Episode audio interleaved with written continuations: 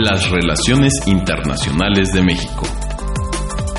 Un espacio de diálogo y análisis del escenario global desde México. México no está solo y lo que sucede en el mundo nos afecta a todos. Presentado por Radio UNAM y el Instituto Matías Romero de la Secretaría de Relaciones Exteriores.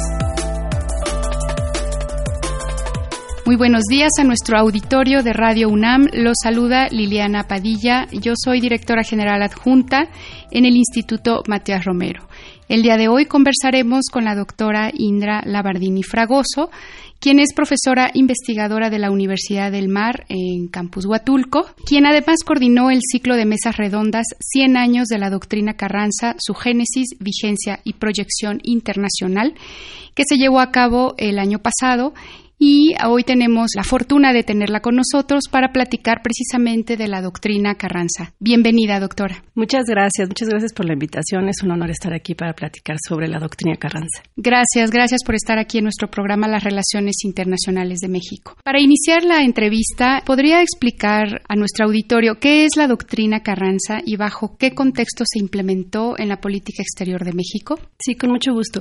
La doctrina Carranza son cuatro preceptos que Venustiano Carranza, como presidente constitucional de México, enunció en su segundo informe de gobierno el primero de septiembre de 1918. En estos cuatro principios se dictan eh, las directrices de política internacional que seguiría el primer jefe del ejército constitucionalista y eh, los cuatro principios consisten, el primero, en la igualdad jurídica de todos los estados.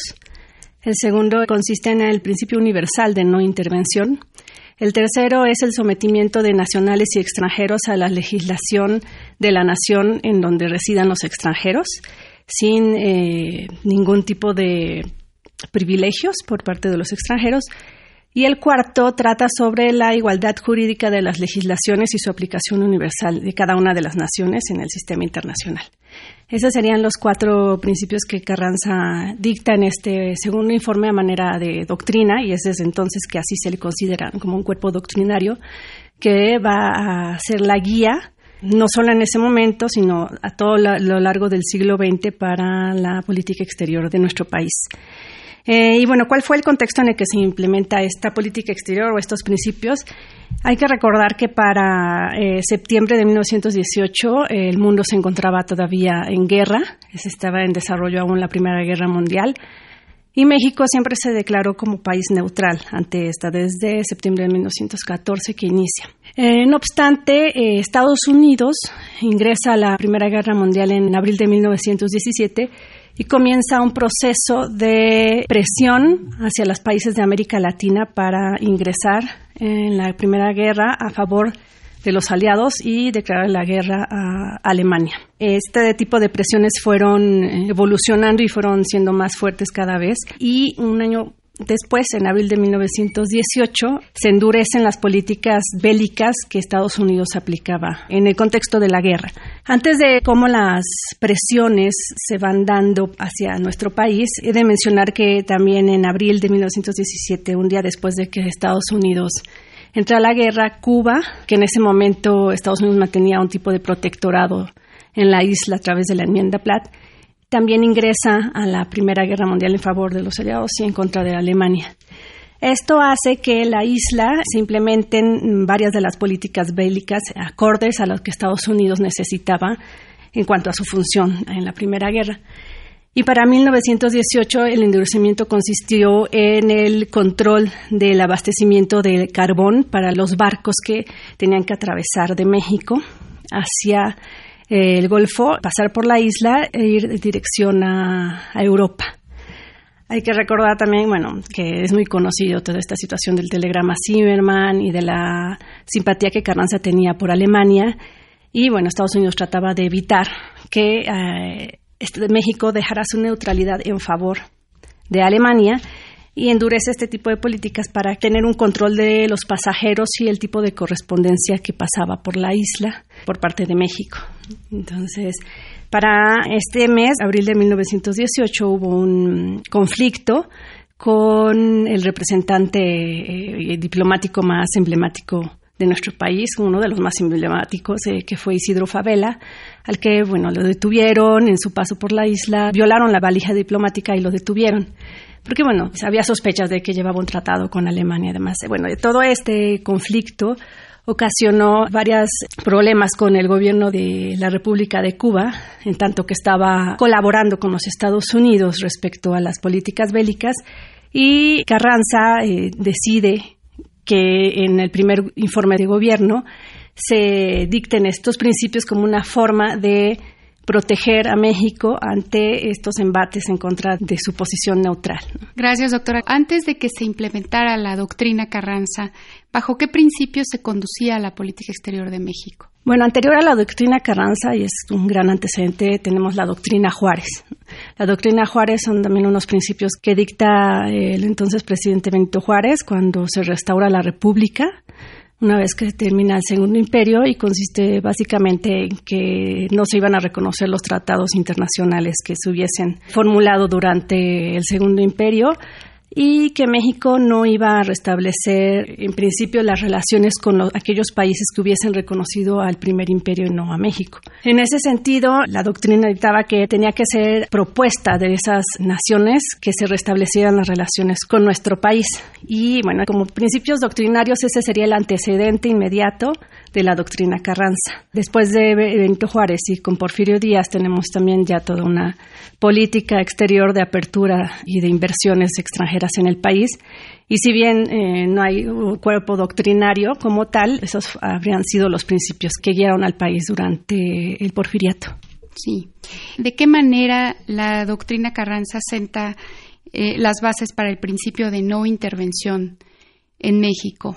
Creo que ya andamos bastante en, la parte histórica y en las circunstancias que, dieron, pero ¿cómo sienta las bases la, doctrina Carranza para el principio de no intervención? Bueno, también en un contexto histórico, la sienta porque justo en ese año, también en 1918, Woodrow Wilson promulga los 14 principios que, bueno, en el contexto de la Primera Guerra Mundial lo que hacen es tratar de proporcionar una base jurídica de libre autodeterminación de los pueblos ante todos estos eh, pueblos y naciones que se estaban conformando después de la disgregación de los imperios turco-otomano y austrohúngaro producto de la Primera Guerra Mundial.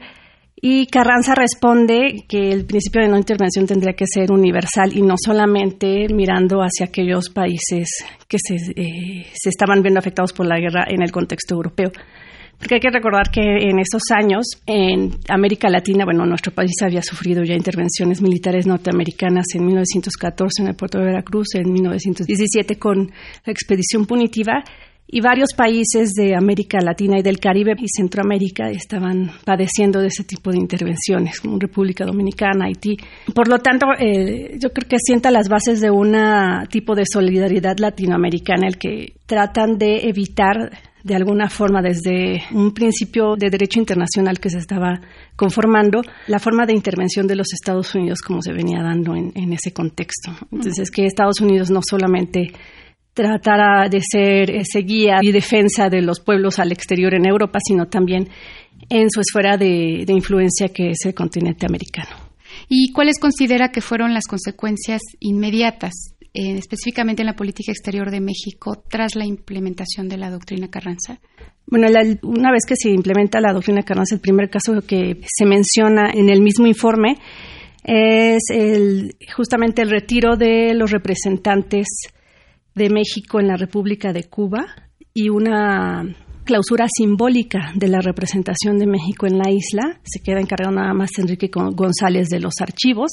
Como protesta, bueno, ante lo que les había contado antes de todo este suceso con Isidro Favela y la violación a la inmunidad diplomática y a la valija diplomática, pero Carranza argumenta este retiro no como un rompimiento de relaciones, sino solamente de retirar la representación para que eh, Cuba fuera libre de implementar todas las políticas bélicas que estaba desarrollando acorde con los Estados Unidos y que los mexicanos que estaban en la isla, que en su mayoría eran exiliados contrarrevolucionarios, no tuvieran los medios diplomáticos para presionar al gobierno de Carranza para que fueran garantizados sus derechos o privilegios que ellos consideraran en la isla. De tal manera que se aplicaba uno de los principios que dicta en la doctrina, que es la igualdad jurídica de los nacionales y extranjeros ante la legislación de la nación en cuestión. Esa es la consecuencia inmediata y que generalmente es muy poco conocida, puesto que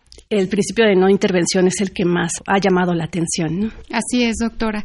Muy interesante y bueno, viendo un poquito más lejos del impacto inmediato, cuáles serían las grandes consecuencias, pero ya en el desarrollo de México y sus relaciones internacionales a lo largo del siglo XX. El principio de no intervención que se dicta en la doctrina Carranza a lo largo del siglo XX fue el aporte que tuvo México para que éste se fuera integrando a los principios de política internacional en el sistema internacional que imperó no solamente a partir de la Segunda Guerra Mundial en el 45 con la creación de la Organización de las Naciones Unidas, sino desde el 19 que se establece la Sociedad de Naciones. En ese sentido, sí es un gran avance porque con anterioridad cuando Estados Unidos había impulsado las conferencias panamericanas a partir de la última década del siglo XIX.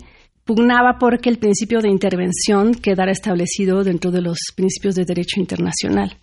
Y México siempre estuvo en contra de este establecimiento. Entonces, eh, la doctrina Carranza marca un hito en el sentido de eh, limitar ya de manera doctrinaria y práctica el derecho de intervención que querían ejercer los Estados Unidos e implementarlo a través del derecho internacional y contrarresta esa iniciativa que venía tratando de ejercer Estados Unidos con toda esta idea del panamericanismo. Y bueno, tan importante es el legado de la doctrina Carranza que vemos que para la década de 1980 en México se incluye como uno de los principios de la política exterior de México. De los cuatro preceptos de la doctrina Carranza, este es el que se incluye dentro de nuestra constitución política y allí ya se establece como una política de Estado que se debe de observar independientemente de cualquier objetivo o fin que los gobiernos en turno tengan en materia exterior. Sí, doctora, así es. Siguiendo, durante la Guerra Fría, uno de los momentos más relevantes fue cuando, en el marco de la Organización de Estados Americanos, México vota en contra de la iniciativa para imponer sanciones comerciales, políticas y diplomáticas a Cuba, como usted bien sabe, doctora. ¿Qué significado tuvo esa posición para la política exterior de México? Bueno, también yo creo que es uno de los momentos que marcan un hito en nuestra historia porque sí fue trascendental que México tuviera esa postura porque sí le dota de una imagen de independencia total frente a los designios que Estados Unidos trataba de promover en ese momento a través de la Organización de los Estados Americanos. Porque, como les mencionaba, hay que recordar que Estados Unidos venía construyendo esta idea del panamericanismo desde finales del siglo XIX y logra concretarlo en esta organización y permea esta perspectiva panamericanista versus el hispanoamericanismo o el latinoamericanismo. Y en ese sentido México se posiciona frente a las posturas de intervencionistas que Estados Unidos siempre ha practicado y se erige como el fiel de la balanza en el panorama eh, internacional de América Latina, porque lo que hace es promover más la idea del latinoamericanismo ante el panamericanismo que Estados Unidos promovía. ¿Cuál diría usted que fue el impacto de la doctrina Carranza en la política exterior de otros países, hablando ya de, la región principalmente en los latinoamericanos? Bueno, considero que les permitió tener una plataforma o tratar de eh, tener una plataforma, construir una plataforma continental de defensa de la intervención de los Estados Unidos en la región en realidad. Uno de los casos que ya hemos mencionado es el caso de Cuba. Otro de los casos fue cuando en el gobierno de Jacobo Arbenz también hay una clara intervención y siempre se tenía esta base del principio de no intervención de la doctrina Carranza. Y bueno, de la aplicación de, no hay que olvidar los otros preceptos, del sometimiento de extranjeros y nacionales a la legislación de cada uno de los países. Hay que recordar que varias compañías norteamericanas como el United Fruit Company tenían muchas inversiones, sobre todo en Centroamérica, y siempre estaba esta presión de tener privilegios legales frente a las disposiciones legislativas en cada uno de estos países. Entonces, en ese otro sentido también habría que rescatar porque se ha enfocado más la atención, como ya lo mencioné en el principio de no intervención, pero este otro principio de igualdad de los nacionales extranjeros ante la legislación en cuestión, así como la aplicación universal e igualitaria de las legislaciones. Es decir, que la legislación de Estados Unidos no va a estar sobre la legislación de Guatemala o de algún otro país, habría que también rescatarlo y darle un valor propio ¿no? a estos otros preceptos. Así es, doctora. Em, desde su perspectiva, ya adentrándonos más a los tiempos actuales, ¿cómo se deben de interpretar en el contexto internacional que tenemos hoy en día los principios emanados por la doctrina Carranza? Y si pudiera compartirnos también su opinión respecto a las actualizaciones que requeriría de cara a las circunstancias internacionales que se viven actualmente, la doctrina Carranza en su totalidad. Esa es una pregunta muy interesante y que ahorita justo está en debate. Bueno, definitivamente los principios emanados de la doctrina Carranza deben de ajustarse al contexto internacional porque, bueno, este no es estático, es dinámico y cambiante. Y México siempre debe de recordar que no solamente forma parte de la sociedad internacional, sino de un sistema internacional. Y dentro de este sistema internacional hay legislaciones, tratados internacionales a los que México está suscrito o que está obligado en tanto que forma parte de los organismos internacionales. En ese sentido, considero que hay dos formas en las que podría actualizarse el principio de no intervención que sería, bueno, el primero eh, de ellos, ah, hablando sobre todo en el marco de los lineamientos aprobados y promovidos por la Asamblea General de la ONU, como es el de responsabilidad de proteger, que se incorpora en el documento final de la Cumbre Mundial de 2005, en el que se constituye un concepto más amplio de la libertad, desarrollo, seguridad y derechos humanos. En ese sentido, debe de observarse la promoción eh, de la noción de la intervención humanitaria. Y aquí llamaría yo la atención sobre la inclusión del octavo principio de política exterior de México en 2011, que es precisamente el de la promoción, defensa y protección de los derechos humanos. Y esto, al estar también ya incluido en la Constitución, obliga al gobierno mexicano a su observancia. Y también mencionar que eh, también en 2011 hay una modificación del capítulo de garantías individuales que ahora es de derechos humanos y en su segundo artículo menciona específicamente que debe de observarse la más alta protección a los derechos humanos y a la vida de los seres humanos. Entonces, este principio, que sería el, principio de pro personae, obligaría al Estado mexicano a que en algún caso de controversia entre legislaciones, la observancia de los derechos humanos debe de prevalecer sobre el resto. Entonces, ahí tiene un trabajo arduo en la actualidad del gobierno en el que debe de trabajar, en qué manera se debe de observar, defender y proteger los derechos humanos, no solamente al interior del país, sino esa promoción hacia el exterior. Y bueno, también agregaría que al promover este principio de o esta noción de intervención humanitaria, el Estado mexicano debe de observar que cada Estado tiene la responsabilidad de proteger a su población del genocidio, los crímenes de guerra, la depuración étnica y los crímenes de la humanidad, de acuerdo con la ONU. Y de acuerdo también con la ONU, eh, menciona que en los lugares en donde se cometen esos crímenes y se han agotado los intentos por ponerles fin por medios pacíficos, el Consejo de Seguridad tiene el deber moral de actuar en nombre de la comunidad internacional. Entonces, la intervención humanitaria y no solamente ayuda humanitaria, que son dos cuestiones que se pueden ver a través de la ONU y se debería de trabajar sobre ello. Y ya solamente agregar que otra forma también de actualizarla sería el incluir la noción de seguridad humana, que ese es un concepto que el Programa de Naciones Unidas para el Desarrollo acuña en el informe de 1994. Entonces, que esto también abona cuestiones de derecho humanitario, de derechos humanos y que la seguridad humana es mucho más amplia que aquella de no estar expuestos a amenazas, ¿no? sino de tener una vida mejor, calidad de vida, etcétera. Bien, doctora, para cerrar entonces, su aproximación sería optimista respecto a esta posibilidad de actualizar. Habló de un reto que podríamos tener al pensar esta reinterpretación o esta actualización, pero ¿para usted sería factible?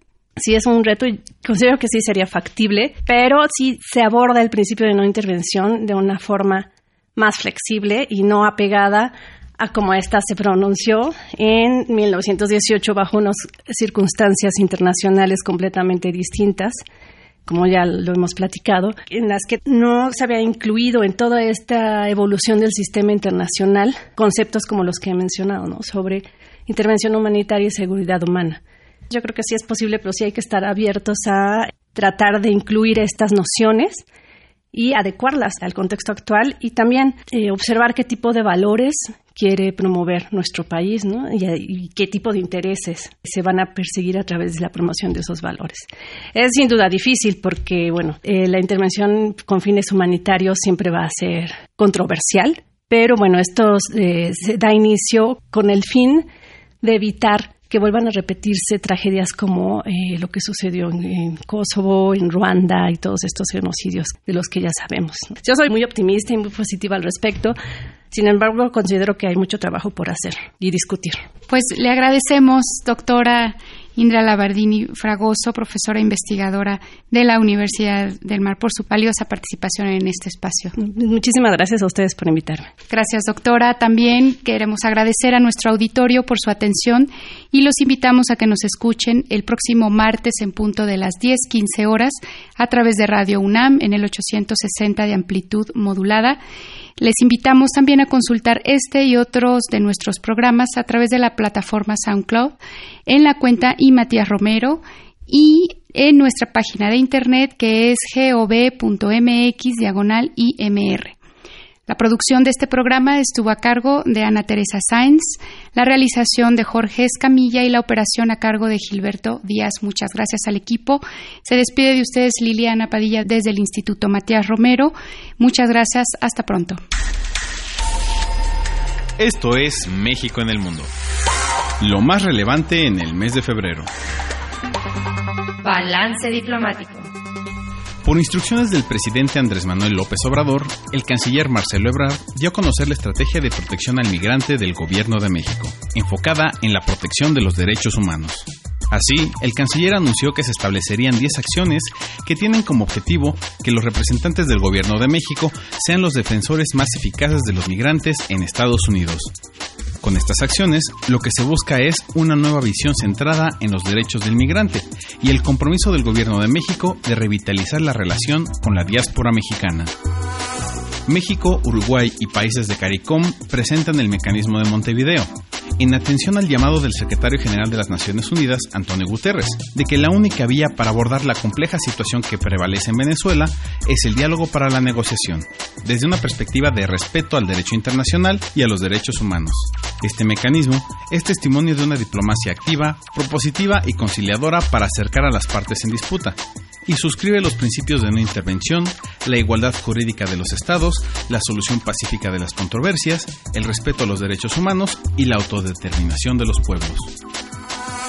La subsecretaria para Asuntos Multilaterales y Derechos Humanos, Marta Delgado Peralta, realizó una visita de trabajo a Ginebra, Suiza, para participar en el segmento de alto nivel del cuadragésimo periodo ordinario de sesiones del Consejo de Derechos Humanos de Naciones Unidas. En el marco de dicha visita, la subsecretaria Delgado se entrevistó con la alta comisionada de las Naciones Unidas para los Derechos Humanos, Michelle Bachelet, así como con los titulares de órganos internacionales como el alto comisionado de las Naciones Unidas para los Refugiados, Filippo Grandi, el presidente del Comité Internacional de la Cruz Roja, Peter Maurer, y la representante especial del secretario general para la reducción del riesgo de desastres, Mami Misutori. El doctor Juan Ramón de la Fuente entregó al secretario general de la ONU, Antonio Gutiérrez, las cartas credenciales que lo acreditan como representante permanente de México ante dicha organización. El embajador de la Fuente señaló que México desea construir una relación renovada y de mayor coordinación con la ONU, y de igual forma destacó el deseo de colaborar decididamente con la Agenda 2030, además de otros temas relevantes para nuestro país y la propia organización. Fortalecimiento bilateral el canciller Marcelo Ebrard recibió a una amplia delegación económica de Bélgica encabezada por la princesa Astrid. Dicha delegación, constituida por cerca de 200 empresarios, así como representantes de instituciones académicas, participaron en foros públicos y sostuvieron reuniones de negocio en la Ciudad de México y Monterrey. Este primer acercamiento entre el gobierno de Bélgica y el nuevo gobierno de México permite identificar áreas de colaboración, oportunidades adicionales para el comercio y la inversión productiva, además de reforzar el diálogo bilateral. El secretario de Relaciones Exteriores, Marcelo Ebrard, recibió a una delegación de más de 60 empresarios de la Cámara de Comercio e Industria de Japón, interesada en incrementar las relaciones comerciales y de inversión entre ambos países. Esta es la primera misión empresarial de gran escala desde el inicio del actual gobierno, lo que demuestra el alto nivel de diálogo y amistad entre ambos países. Asimismo, manda una señal clara sobre la importancia para ambos socios de los flujos de comercio e inversión y sobre la confianza y certidumbre que ofrece nuestro país a inversionistas extranjeros.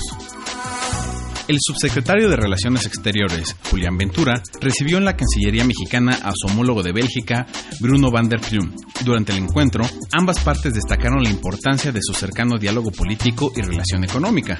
Coincidieron en la necesidad de identificar áreas de oportunidad adicionales para el comercio y la inversión productiva, así como de ampliar la cooperación en áreas donde existen mayores oportunidades, tales como el desarrollo portuario, el intercambio y la movilidad académica, y asimismo los funcionarios reafirmaron el compromiso compartido con el proceso de actualización del marco jurídico bilateral entre México y la Unión Europea.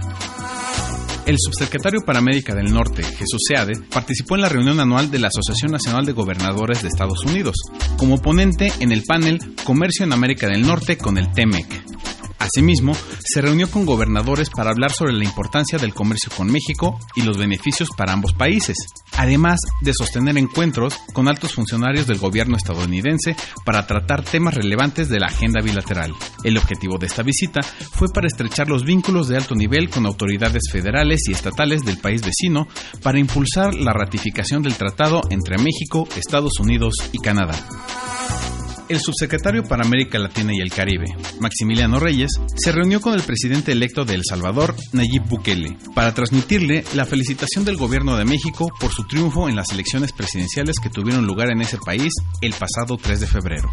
El subsecretario Reyes hizo entrega al presidente electo de una carta del presidente Andrés Manuel López Obrador, quien le expresa sus mejores deseos de éxito al frente de su país y la invitación para que se realice una visita a México en cuanto su agenda lo permita nuestra comunidad globalizada. México estuvo presente en la Cumbre Mundial de Gobierno en Dubái del 10 al 12 de febrero. Este foro es una plataforma global dedicada a diseñar el futuro de los gobiernos de todo el mundo.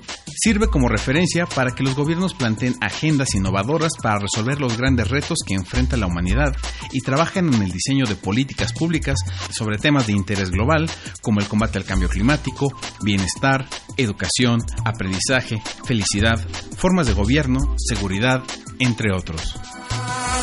El pasado 14 de febrero, las y los aspirantes a ingresar al Servicio Exterior Mexicano de Carrera de la rama diplomático consular concluyeron su curso de capacitación en el Instituto Matías Romero, la cual inició el pasado mes de octubre. A partir de ahora, estarán realizando su proceso de experiencia práctica en diversas oficinas de la Secretaría de Relaciones Exteriores.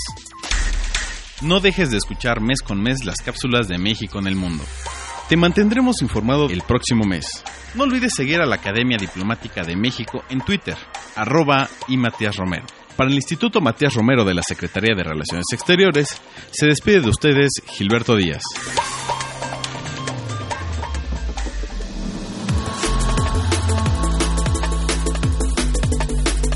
Las relaciones internacionales de México. Presentado por Radio UNAM y el Instituto Matías Romero de la Secretaría de Relaciones Exteriores.